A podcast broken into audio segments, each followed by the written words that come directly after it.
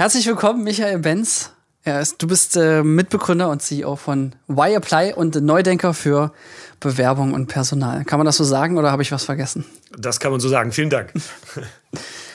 Du hast äh, viele geile Dinge gesagt zum Thema Bewerbung, wenn man sich selbst bewirbt und andersrum. Dass äh, wir dachten, das macht Sinn, dass das alle hören. Und ja, äh, sag mal, womit verdienst du deine Brötchen?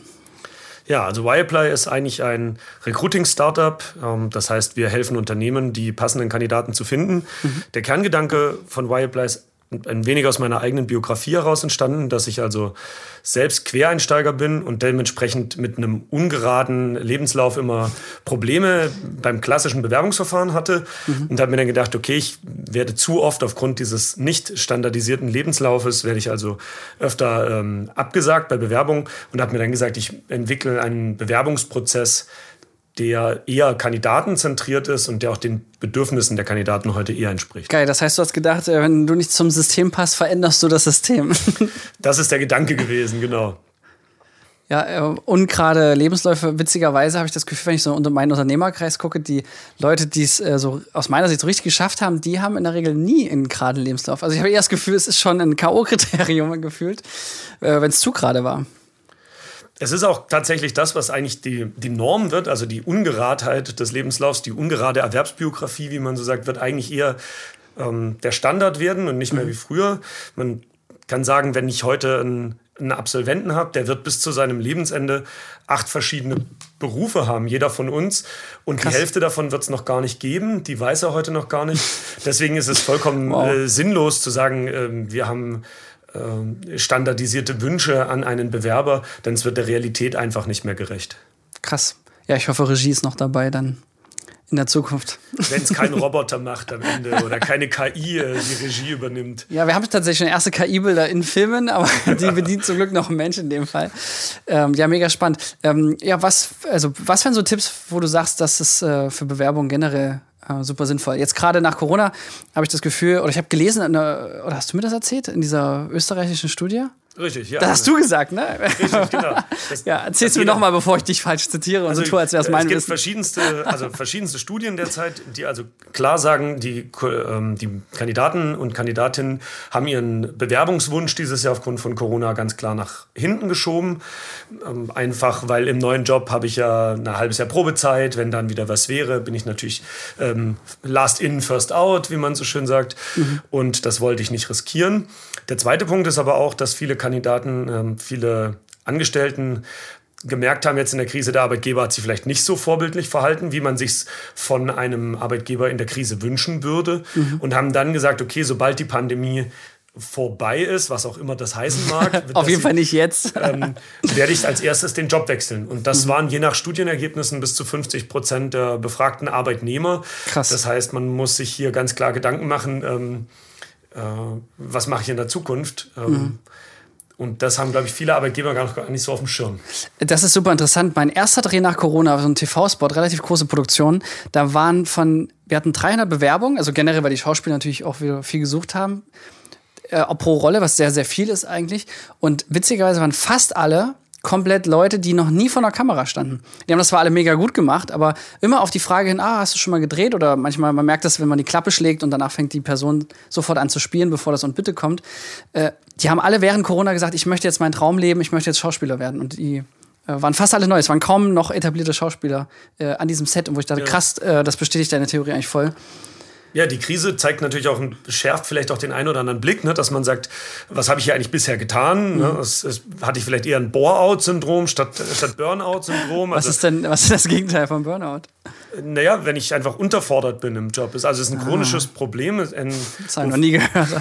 ja, das äh, gibt es in manchen Branchen, ist das ein sehr weit verbreitetes Problem, dass, die, dass viele Arbeitnehmer einfach äh, unterfordert sind oder mhm. auch gefrustet, weil sie vielleicht keine sinnstiftende Tätigkeit machen. Und wenn dann so eine mhm. Pandemie äh, kommt und dann einem vielleicht die wesentlichen Dinge nochmal vor mhm. Augen führt. Mal nicht systemrelevant ist sozusagen.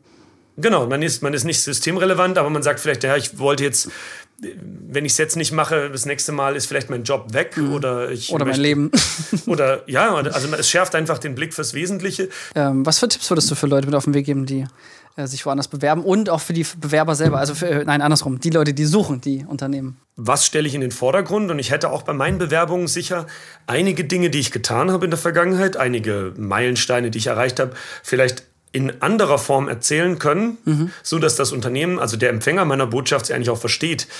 Und nur man tendiert ja immer dazu, dann alles eher zu sagen, was man getan hat und nicht, wo man jetzt hin möchte. Mhm. Und das hätte ich vielleicht eher machen sollen. Also das wäre eine klare Empfehlung, zu sagen, nicht sozusagen die Vergangenheit zu betrachten bei der Bewerbung und zu sagen, okay, ich, also ich komme jetzt zwar von hier, aber eigentlich möchte ich jetzt dort und dorthin, mhm. weil mir das als Arbeitgeber oftmals mehr hilft, die Person einzuschätzen, ihre Motivation einzuschätzen, als das, was sie schon getan hat. Aus dem Vergangenen kann ich wenig schließen, ähm, was ihn jetzt gerade bewegt. Interessant, ja. Ähm ja, wirklich spannend, weil ich glaube, das ist ja so der Klassiker, oder? Man erzählt mal, wo man herkommt, ähm, vielleicht welche Ausbildung oder man ein Studium hat. Und das finde ich auch so witzig, dass ja viele Leute Sachen studieren, wo man gar nicht in dem Bereich in dem Sinne danach äh, arbeiten kann. Also wenn du Afrikanistik studierst, bist du ja danach kein Afrikaner zum Beispiel, sondern äh, das ist ja dann, ja, was ist man dann? Und äh, genau. das sind ja dann wirklich sehr fundamentale Fragen. Was weiß nicht, ob das äh, bei einem Ausbildungsberuf ist vielleicht ein bisschen einfacher, wenn du eine Elektrikerausbildung machst, bist du danach erstmal per se Elektriker. Ähm, geht das so in die Richtung, was du meinst? Ja, na, die Berufsbiografien sind selbst bei den, also sind auch bei den Fachberufen sind ja alles andere als klar. Also ich kann ja auch als ähm, Elektriker, ich kann ja in verschiedenste Bereiche in, äh, gehen, die dann wieder so derart aufgegliedert sind, dass mir als Arbeitgeber ähm, oder mir als Arbeitgeber jetzt hilft es immer sehr stark, wenn ich beim Kandidaten erkennen kann, okay, hat der eigentlich eine einen Plan, wo er hin will, oder wenn er keinen Plan hat, mhm. dann ist das ja auch legitim, wenn man sagt zum Beispiel, ich möchte, ich möchte lernen, ich möchte jetzt, ich bin vollkommen blank, bitte ähm, gib eine Chance oder ähnlichem. Das ist ja auch ein legitimer Weg, was natürlich immer das absolute No-Go ist, ist zu sagen, äh, wie sagen wir, man, man gibt vor, eine klare Richtung zu haben, weil das und bei genauerem Fragen merkt man relativ schnell, okay, da ist eigentlich äh, der, Kandi der, Kandidat mhm. hat sich vielleicht noch gar nicht so eine Gedanken dazu gemacht und dann ist, wird man auch schwieriger zu greifen, ne? weil wo, wo will ich mit dem hin oder mit ihr hin, wenn sie dann hier ist? Was will sie überhaupt? Mhm. Oder hat sie in einem halben Jahr vielleicht ähm, ganz andere Vorstellungen? Ich stehe wieder mit leeren Händen da. Mhm. Wie ist das jetzt bei Leuten, die vielleicht Berufseinsteiger sind und sich überlegen, wo fange ich an zu arbeiten. Ähm, wir hatten heute eine Vorstellungsrunde bei uns im Team, äh, so ein paar, die zusammengekommen sind. Und dann haben zwei, drei Leute haben immer wieder gesagt, das war so unwahrscheinlich. Also zum Beispiel Schauspielerin wollte äh, eine Kollegin werden. Äh, davon zu leben ist so schwierig, habe ich deswegen nicht gemacht. Ähm, die oder gar nicht erst versucht. Das schien für viele äh, schien so, als hätten sie nie versucht, ihren, ihren Job, den sie eigentlich wollen, zu nehmen, sondern immer eher so die Safety-Variante. Also so das, wo Mama und Papa noch eher mitgehen. Äh, mhm. Oder wo die Wahrscheinlichkeiten höher sind, dass man überhaupt überhaupt genommen wird. Äh, was sagst du zu dem Zustand? Also, also das ist ja leider der, also der Gedanke, dass Risiko da ist ne, und ähm, die Risikoaversion, die man hat, die ist halt auch da, auch wenn die Gefahren vielleicht gar nicht real sind. Das ist einfach so. Und nicht jeder kann auch beruflich mit dieser Unsicherheit umgehen, zu sagen, vielleicht äh, habe ich erst in drei Jahren mal ein gutes Einkommen. Ne? Und mhm. bis dahin muss ich aber den Druck der Familie, des Partners, der Freunde, vielleicht den gefühlten Druck, vielleicht ist es auch gar kein richtiger, aber es reicht ja, wenn ich ihn als solchen empfinde. Äh, vielleicht kann ich das nicht durchhalten. Deswegen tendieren also viele, wir merken das ja auch, wenn wir auf Jobmessen waren und da kommen die jungen, sehr jungen Bewerber zum Teil auch mit ihren Eltern und die sagen dann, ach so, ihr seid ein Startup, ach ah, nee, lieber da hinten ist die Polizei, da gehen wir, weil die dann schon Angst haben, dass das Kind vielleicht ähm, ja, nichts, nichts wird, in Anführungszeichen. Und wir mhm. haben auch einige unserer Mitarbeiter und Mitarbeiterinnen, wo die Eltern auch gar nicht äh, verstehen, so, so richtig, was dieses Startup, was ist das und ist das, gibt es da überhaupt Geld dafür und so.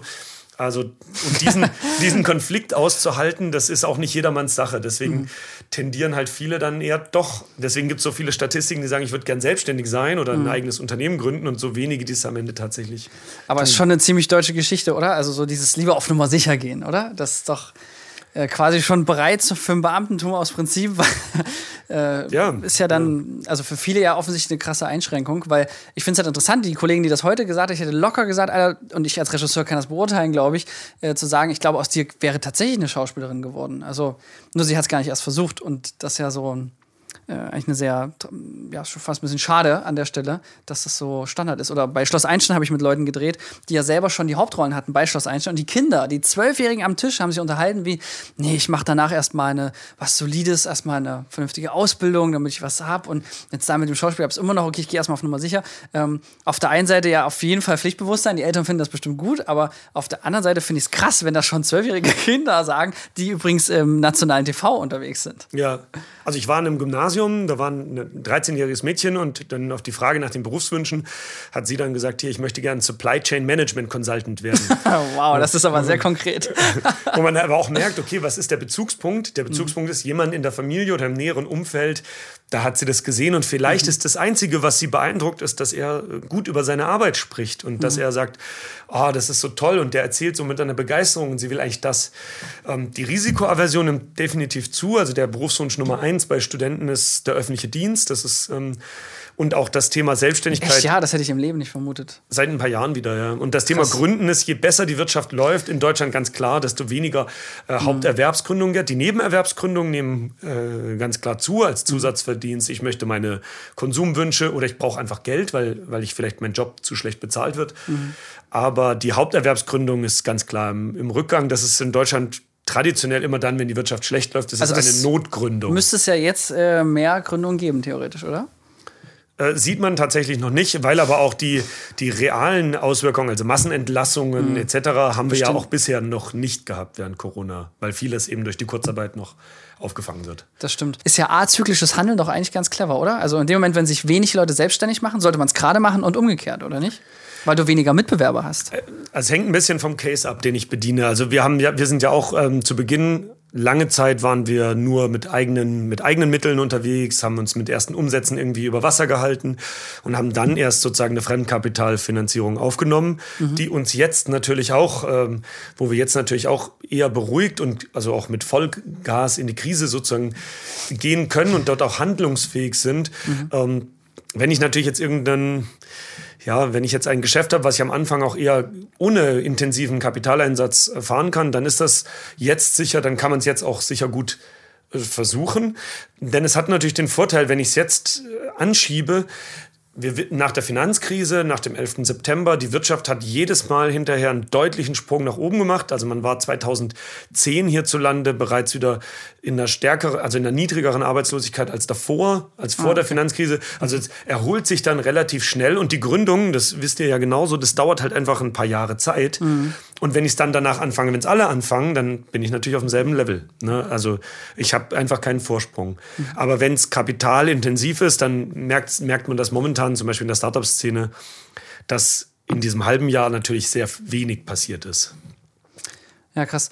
Wie ist es ähm, für Unternehmen? Was, was wären so Tipps für dich, wo du sagst, okay, jetzt hat man eine Branche, wo man wieder wächst oder nach der Krise braucht es auch wieder Personal? Also wir haben jetzt auch drei Leute eingestellt, zum Beispiel nach dem ersten Lockdown ähm, ging plötzlich dann ratzfatz, man hat gar nicht so gemerkt, zwischen 80% Auslastung und 110 Auslastung. Ich weiß gar nicht, wann der Moment war, wo es ja. umgeswitcht ist. Äh, was sind so Tipps, äh, wo du sagst, okay, das können Unternehmen berücksichtigen? Also was, äh, man kann ja, man weiß ja jetzt schon, okay, die Leute, die Kandidaten werden irgendwie, Arbeitnehmer werden kündigen irgendwann. Weil, also ein großer Teil wird verfügbar sein. Das, was viele Arbeitnehmer jetzt momentan getan haben, äh, Arbeitgeber getan haben, ist, man hat erstmal runtergefahren. Traditionell wird in der Krise HR wird immer erstmal runtergefahren. Und auch zum Teil Employer Branding, Arbeitgeber-Marketing-Maßnahmen mhm. werden nach unten gefahren. Gute Recruiting-Filme auch. Zum Beispiel, ja, wo man jetzt schon viel stärker merkt, die ähm, ich sollte eigentlich jetzt während der Krise, kann ich ein Zeichen setzen, denn wenn ich jetzt so wie alle anderen abtauche, dann habe ich ein halbes Jahr, überlasse ich allen anderen das Feld. Also ja. habe ich jetzt kein Recruiting-Video oder kein Imagefilm oder kein, keine Werbung draußen, out of home oder irgendetwas, was mich noch im Gedächtnis hält, dann habe ich über ein halbes Jahr einfach die große Gefahr, ich, meine Marke gerät in Vergessenheit. Mhm. Und wenn mein Konkurrent das besser macht und der Kandidat sich in einem halben Jahr jetzt entscheiden wird, ich gehe jetzt, an wen wird er sich erinnern und an den, wo er sich erinnert, zu dem geht er zuerst und mhm. der hat die erste Chance. Das heißt, das azyklische Handeln ist leider aus Unternehmersicht, ja, also in HR-Sicht leider oftmals nicht der Fall, weil man immer sagt, okay, jetzt wird Einstellungsstopp, alles runtergefahren, die Budgets sind weg. Mhm. Aber ich kann ja trotzdem noch Dinge tun, auf Social Media Kontakt halten, äh, aktiv sein, Dinge, die auch mit sehr wenig Budget gehen.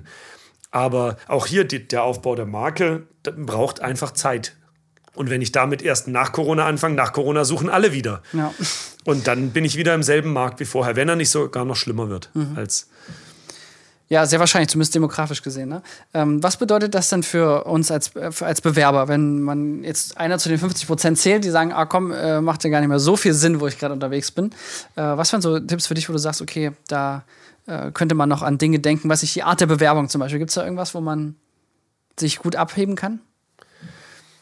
Also ja, man kann natürlich, man kann natürlich äh, kreative Bewerbungen verfass, äh, verfassen oder einreichen oder äh, schicken oder wenn die Branche das zulässt. Na, nicht jede Branche verträgt das natürlich. es gibt ja konservative Branchen. Bei euch würde ich eher sagen, ja, okay, da, da kann man sicher mit einem Haufen Experimentierfreudigkeit wirklich Eindruck. Auf jeden Fall. Ja. Man hat also auch schon die Leute, die sich mit einem geilen Video beworben haben und so Barney Stinson-Style, so selber was gedreht haben über sich und das war schon fancy, weil wenn ein Filmemacher einen Film macht, das ist schon mal eine, und über sich, das genau. hilft. Ja.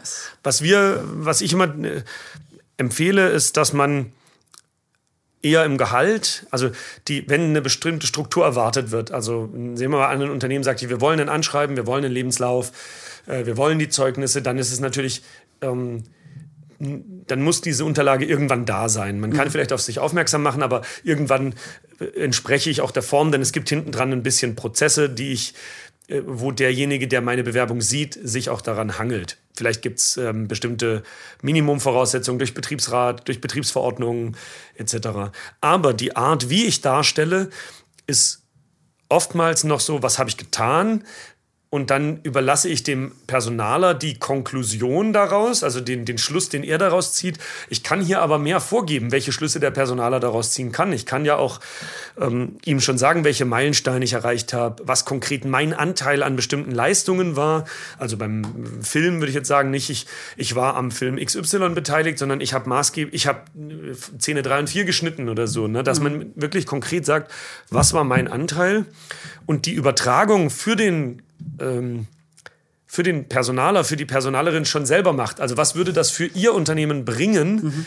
Und wir machen das im Vertrieb ja genauso. Wenn ich dem Kunden erstmal sagen muss, wo sein Problem ist, er will ja, der Kunde erwartet ja auch, dass ich ihm schon die Lösung, Lösung. präsentiere. Mhm. Und wenn man diesen Vertriebsansatz vielleicht ein bisschen mehr auf, auf seine eigene Bewerbung überträgt, dann ist das kein, dann ist das eher eine Frage des, des Schreibens und jetzt nicht, ob man grafisch das aufpeppt oder so. Aber das finde ich spannend, das so zu sehen wie, wie eine Werbung, um zu sagen, ich kann mir vorstellen, in Ihrem Unternehmen könnten Sie noch das und das gebrauchen und genau das ist der Punkt, wo ich äh, die Lösung bin. Also das ist ja nochmal ein ganz anderer Ansatz, äh, sich selber mh, als Heilmittel zu verkaufen, sage ich mal, als äh, als als Bittstätter, der sagt, ich brauche äh, einen Job und ich habe schon das gemacht in dem Bereich. Also also wir sagen immer, man sollte das immer sehen wie beim Dating ein bisschen. Ne? Ich, ich versuche ja auch beim, bei der Partnersuche, versuche ich mich ja auch möglichst positiv darzustellen. Je nachdem, was meine Ambition ist, möchte ich gleich einen Ausschau in die Zukunft geben. Ne? Da, ähm, ich habe Interessen hier, Planung, Familie, Haus, ich weiß es nicht. Also je nachdem, was meine Motivation ist, versuche ich hier schon mich von meiner besten Seite zu zeigen und, mhm. und dem anderen ein Gefühl dafür zu geben, was kommt unter der schönen Oberfläche, wenn es dann mhm in den Alltag übergeht, weil das ist ja auch im Unternehmen genau dasselbe. Wir verbringen acht Stunden am Tag miteinander und man möchte natürlich wissen, was kommt da noch. Also wen erwarten wir da? Und das Unternehmen sollte es natürlich genauso machen und nicht sagen, ähm, ich kaufe ja hier keine Maschine, sondern ich möchte eigentlich, dass jemand zu mir kommen möchte unbedingt. Und zwar, weil er mich möchte, nicht weil er, so wie jeder von uns auch den Partner haben möchte, der mit einem zusammen ist, weil man als Person da ist und nicht, weil man halt eine Frau oder einen Mann sucht. Hm. Und, und, das ist, da, so sollte man es eigentlich, so sollte man, glaube ich, auch aus beiden Sicht, aus beiden Seiten daran gehen. Cool, was für ein, äh, eine schöne Analogie. Ähm, hast du noch ähm, was zum Abschluss für uns? Äh, ja, aus Bewerbersicht, man darf sicher ein bisschen selbstbewusster werden. Ähm, es ist mit Sicherheit so, dass wir in den nächsten Jahren werden wir eine noch stärkere Verschärfung des wie auch immer genannten Fachkräftemangels, wie man es auch immer nennen mag, wird es geben, einfach weil die Generation unserer Eltern, Babyboomer, wird in Rente gehen, die geburtenstarken Jahrgänge. Es werden uns extrem viele Personen im Arbeitsmarkt fehlen. Aber als Bewerber kann ich nur sagen, die, die, das selbstbewusste Auftreten ist bis zu einem gewissen Teil auch nachvollziehbar. Es sollte natürlich immer, der, der, der Stil sollte gewahrt werden, die Forderung etc. sollte auch nicht ins, ins Unverschämte gehen, weil man sollte sich immer klar machen, nicht jedes Unternehmen hat unbegrenzt Geld, um Gehälter in unermesslicher Höhe zu zahlen oder ähnliches, sondern man sollte immer in der realistischen, im realistischen Rahmen bleiben. Aber man kann auch als Bewerber durchaus mal sagen, ähm, nicht nur ihr gebt mir einen Job, sondern ich gebe ja auch meine Zeit, ich gebe mein Wissen, ich gebe meinen Einsatz, meine Motivation und davon profitiert ihr am Ende. Das heißt, mhm. dass man sich bewusst macht, es herrscht hier Augenhöhe, im, es sollte Augenhöhe herrschen im Bewerbungsgespräch und diese Augenhöhe kann ich auch als Bewerber einfordern, wenn ich im in den Unterlagen, im Vorstellungsgespräch, im Probearbeiten, wo auch immer. Ich finde auch tatsächlich, das Thema Gehalt ist ja oft so, ein Bewerbungsgespräch läuft manchmal sehr gut. Ich ähm, habe ja, wie gesagt, dieses Jahr auch noch drei Leute eingestellt und hatte oft das, also es lief alles gut, bis man über Zahlen sprach. Und dann wurde es auf Bewerberseite plötzlich so ganz äh, unsicher, äh, wo man dachte, Alter, du hast dich bis eben gut verkauft, jetzt sag halt einfach noch eine Zahl und dann, dann gucken wir mal, wo wir da liegen. Ähm, ich weiß nicht, in Deutschland spricht man nicht über Geld, ja, ist ja auch so ein Glaubenssatz, so. der so darüber herrscht, ne? Aber ehrlich gesagt, um zusammen zu arbeiten, muss man immer über Geld reden. Und ich finde, umso leichter und entspannter man das macht, desto hilfreicher ist es für sein Gegenüber. Aber äh, hast du da konkrete Tipps? Weil ich habe das Gefühl, da ist noch viel Potenzial, zumindest jetzt in unserer Kreativbranche, dass vor allen Dingen, ich kann es nur aus eigener Erfahrung bestätigen, dass gerade Frauen irgendwie mit entweder keiner oder viel zu wenig äh, Gehaltserwartungen reingehen und ähm, bei Männern ist es andersrum. Andersrum, ja. Mhm. Genau. Woran liegt das und was für Tipps hättest du dann an Frauen an der Stelle? Also Leute, der erste das, Tipp äh, müsste eigentlich am Unternehmen sein, weil das Unternehmen sollte eigentlich bei einer Position könnte es ein bisschen die Gehaltsspanne eingrenzen. Man weiß ja ungefähr, ein Junior-Vertriebler, äh, da ist irgendwo nach oben Sense und nach unten ist auch irgendwann Schluss.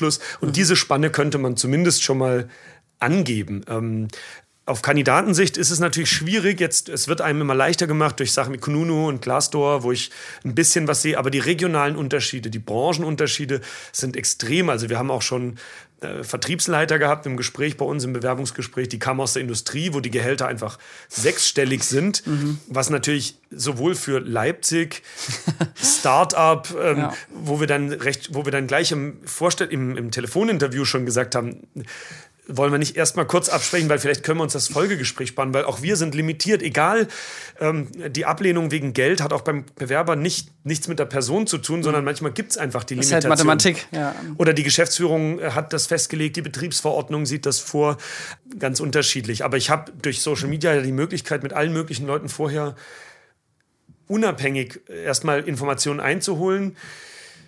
Berufsanfänger tun sich damit immer schwer, weil ähm, an der Uni wird dann irgendwie gesagt, okay, ähm, in Leipzig Absolvent, Master, kannst du 50.000 verlangen vielleicht. Ja, das finde ich auch, also dieser Satz, wie in der Uni haben wir gehört, wie viel wir kriegen, ja. und dann denke ich immer, Alter, die Professoren haben, glaube ich, keine Ahnung von der Praxis, weil äh, das, oft liegen sie einfach viel zu weit drüben und dann ist dafür habe ich ja studiert, und dann ist so, ja gut, aber was kannst du denn? Also äh, interessiert dem Kunden dann nicht, ob du studiert hast, kommt dann nur darauf an, was da am Ende dabei rumkommt.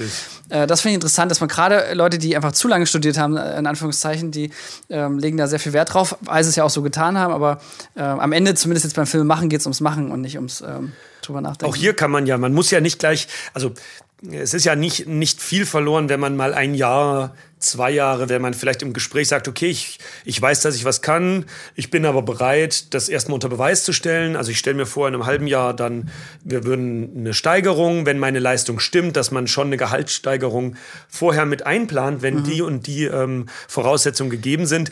Dann hat man vielleicht ein halbes Jahr weniger, in Anführungszeichen, aber, aber man hat, man hat die Leistung hinterher ist auch dokumentiert, man, man hat Waffengleichheit wieder auf beiden Seiten ähm, und man muss nicht, man wird vielleicht auch nicht abgelehnt. Ne?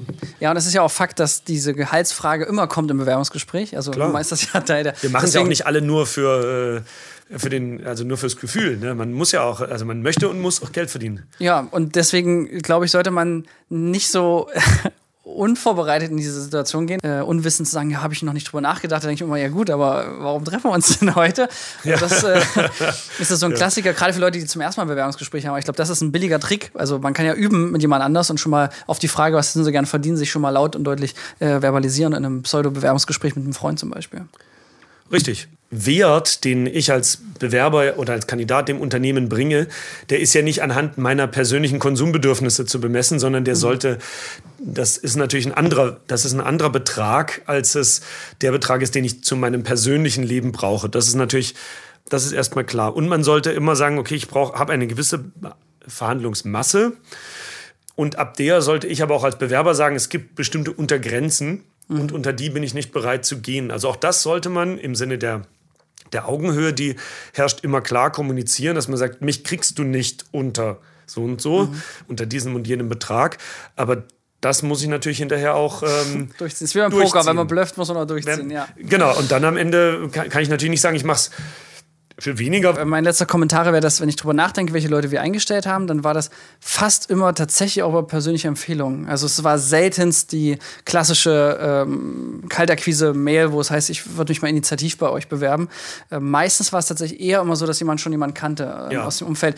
Und äh, du hast ja gesagt, die Arbeitnehmersituation ist ja wirklich sehr gut. Also gerade ist so auf Pause, aber gehen wir mal davon aus, nächstes Jahr dürfte es besser sein. Und letztes Jahr war es auch extrem gut, dass man äh, jeder kennt womöglich jemanden, der ähm, Kontakte hat zu einem Job, der zu einem passt, oder? Absolut. Also man, es ist auch ein, ein, Potenzial, was viele noch nicht nutzen. Man muss allerdings immer Folgendes sehen: ähm, Wie gut, also wenn man jetzt mal deine, wenn du jetzt mal deine Facebook-Freunde oder dein engeres Umfeld nehmen würdest, wie gut kannst du von, je, also was du gut einschätzen kannst, ist, wie die Situation in deiner Firma ist, was man oftmals vielleicht nicht so gut einschätzen kann, wie die eigenen Freunde im Job sind. Äh, weil man sie dort nicht erlebt. Das heißt, was, äh, in welcher Seite das gut ist, ist, dass man jemandem sagen kann, okay, ähm, ich gebe dir einen authentischen Einblick, wie es bei Sons of Motion Pictures oder bei Wireplay läuft. Aber wenn ich jetzt an meine äh, Freunde denke, die dann Vertriebler sind etc., ich kann mir denken, ob sie gute Vertriebler sind, aber ich weiß es ehrlich gesagt nicht so richtig. Ich kann mir aber eher denken, ob unsere Kultur was für ihn wäre. Also mhm. in die Richtung funktioniert es eher, aber ich, was nicht gemacht werden sollte, ist, dass die Freunde sozusagen die Eignungsdiagnostik übernehmen, weil das ist häufig sehr stark durch, durch ein wie man so schön sagt, ein Bias, also ein unterbewusstes Vorurteil geprägt. Mhm. Äh, Und äh, sucht ihr gerade Leute, jetzt wo wir es noch davon haben?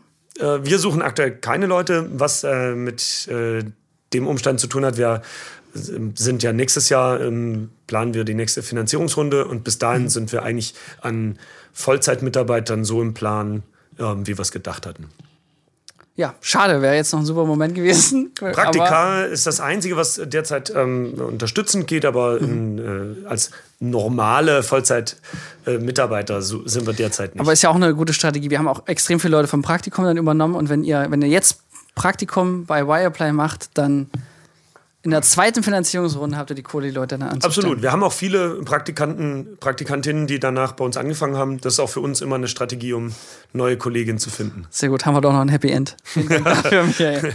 Florian, danke dir.